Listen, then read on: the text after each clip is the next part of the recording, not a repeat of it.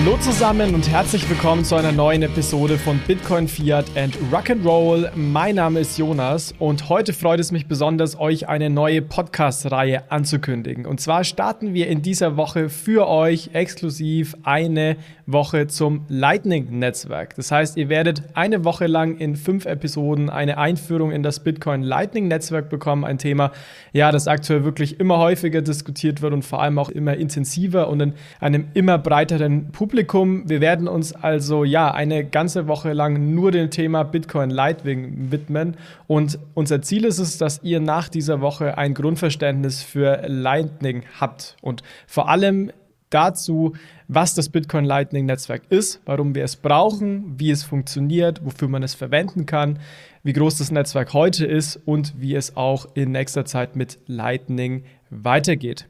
Ja, ich habe es schon erwähnt, es sollen insgesamt fünf Episoden werden. Die Episoden werden teilweise von mir alleine äh, aufgezeichnet, vor allem wenn es um die Grundlagen geht. Allerdings habe ich mir dann später, wenn es um die Use Cases, wenn es um den Ausblick, wenn es um die Technologie geht, noch ein bisschen äh, ja, Unterstützung von wirklichen Bitcoin-Größen geholt. Also ihr könnt schon mal gespannt sein. Ich bin mir sicher, ihr werdet den ein oder anderen kennen, der hier im Rahmen der Lightning-Woche bei uns auftreten wird. Ja, bevor wir inhaltlich in die Lightning-Woche gehen, würde ich gerne noch kurz auf ein Buch verweisen. Und man muss ganz ehrlich äh, sagen, dass ich jemand bin, der kaum Bücher liest. Deswegen kommt so ein Verweis an sich vermutlich recht überraschend. Und zwar ist es vermutlich jetzt weniger überraschend ein Buch zum Lightning-Netzwerk, was mir extrem geholfen hat, das ähm, Thema Lightning zu verstehen, zu umreißen. Und zwar ist es das Buch Mastering the Lightning Network, in dem auch einer der Autoren René Picard ist, den wir auch schon mal im Rahmen des Podcasts als äh, Gast hatten. Und dieses Buch verlinken wir gerne in den Shownotes, ist wirklich perfekt geeignet, um einen Einblick in das Lightning-Netzwerk zu bekommen, um die Intuition zu verstehen, aber wenn man möchte, auch um extrem tief in die Technologie einzusteigen. Also du kannst da quasi auch so tief reingehen, dass äh, du die Frage beantwortest, okay, wie setzt man ein Lightning-Netzwerk auf? Das heißt, das wird auch in dem Buch beschrieben. Auf Code-Ebene wird teilweise gegangen. Also je nachdem, wie tief du in der Tech drin bist oder rein möchtest, ist das Buch äh, wirklich perfekt. Genau, das Buch, wie gesagt, verlinken wir gerne. Kann man sich natürlich überall bestellen, wo es Bücher gibt. Und ähm, man gibt auch, es gibt auch bei GitHub eine kostenlose äh, quasi Open Source Version des Buchs, dass ihr euch auch gerne reinziehen wollt, wenn ihr nicht so auf physische Bücher im Papierformat steht.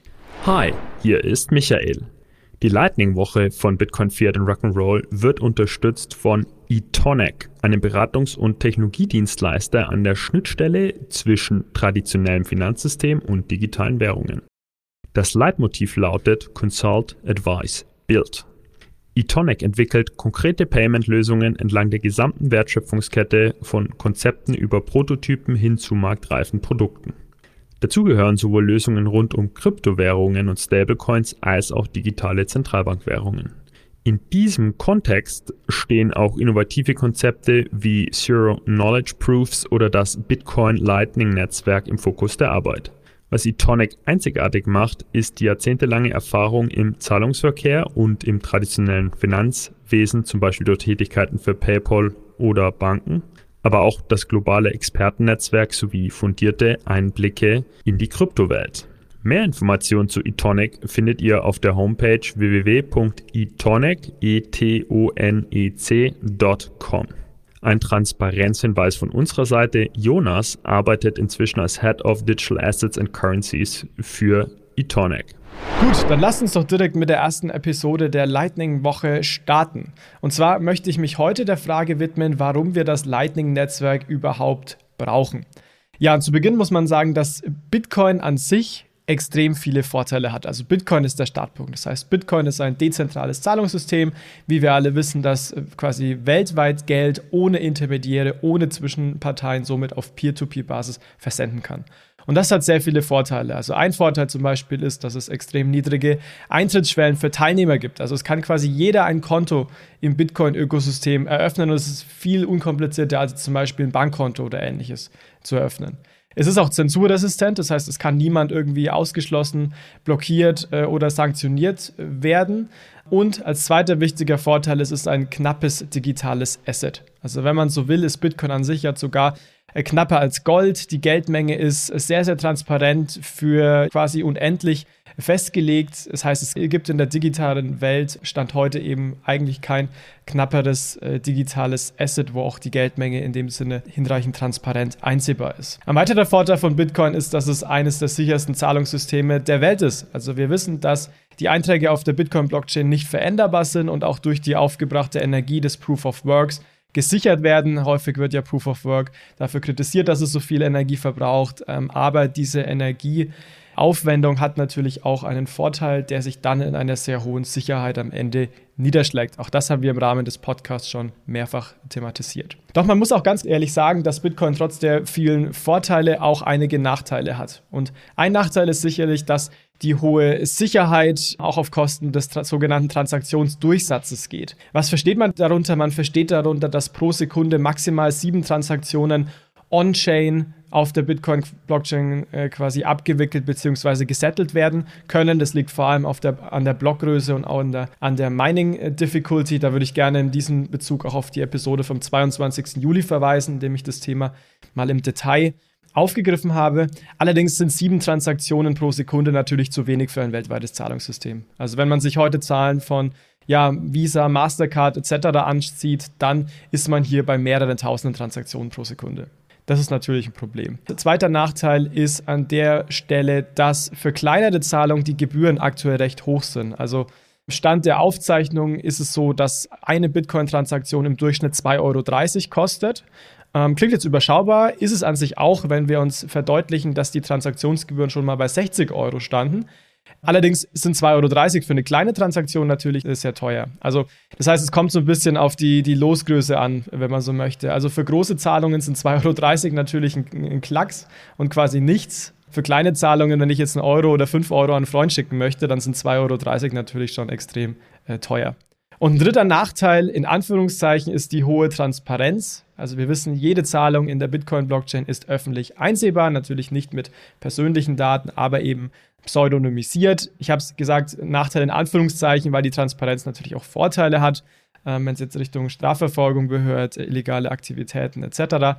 Aber aus Datenschutzgründen zumindest ist äh, ja die hohe Transparenz in dem Sinne natürlich nicht für alle Zahlungen erstrebenswert. Und um diese Nachteile jetzt zu adressieren, gibt es sogenannte Second-Layer-Ansätze. Ähm, das sind quasi ähm, Lösungen, die auf Bitcoin basieren und auch eben auf die wichtigsten Eigenschaften Bitcoins zurückgreifen. Also wie gesagt, Second-Layer-Ansetzungen im Kontext von Bitcoin, auf die ich mich jetzt beziehe.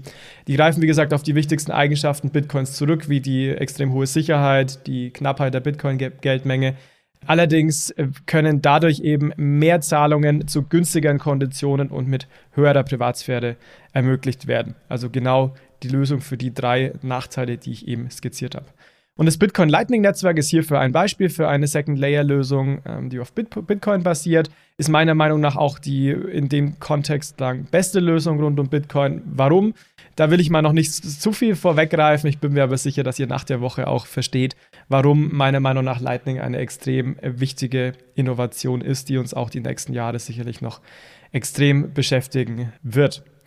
Ja, lasst uns doch kurz über die Chronologie des Lightning-Netzwerks reden. Also die erste Idee des Lightning-Netzwerks kam 2015 auf, also auch schon inzwischen sieben Jahre her. 2018 folgte dann die erste Implementierung.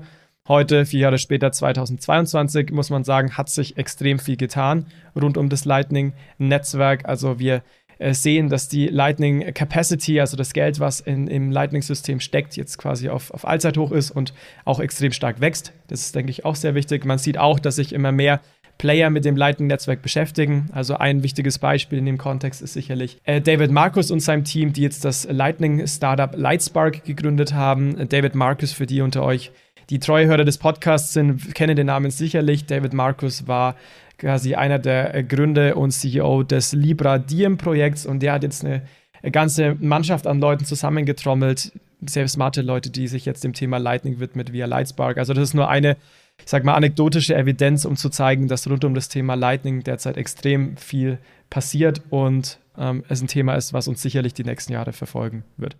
Aber wie gesagt, 2022, trotz der positiven Entwicklung, positiven News, wir stecken immer noch in den Kinderschuhen, das muss man ganz ehrlich sagen.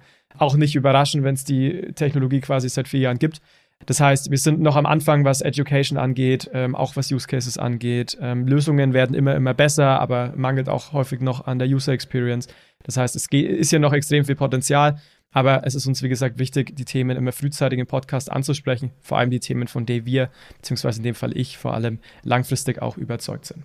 Gut, jetzt lasst uns doch mal kurz darüber sprechen, wie Lightning jetzt die Probleme des geringen Transaktionsdurchsatzes und der hohen Transaktionsgebühren überhaupt löst. Und eigentlich ist es in der Theorie ganz einfach. Nämlich, es werden nicht alle Zahlungen über die Blockchain abgewickelt, also auf die Blockchain geschrieben, sind also on-chain, sondern es werden Zahlungen auch untereinander durchgeführt, also off-chain und dann eben nach einer bestimmten äh, Zeit auf die Blockchain geschrieben bzw. gesettelt. Ich gebe euch mal ein Beispiel aus der Praxis, um das bisschen zu verstehen. Ich muss aber dazu sagen, es ist sehr, sehr stark vereinfacht. Also es geht mir nur darum, euch die Intuition dahinter zu erklären. Nehmen wir an, Alice und Bob sind beste Freunde und die fahren zusammen in den Urlaub. Die gehen jeden Abend schön ins Restaurant essen, wie sich das gehört. Es ist ihnen aber zu kompliziert, jeden Abend die Rechnung durch zwei zu teilen und dann separat äh, zu zahlen. Also das heißt, dass beide ähm, die Hälfte dann beim Kellner zahlen.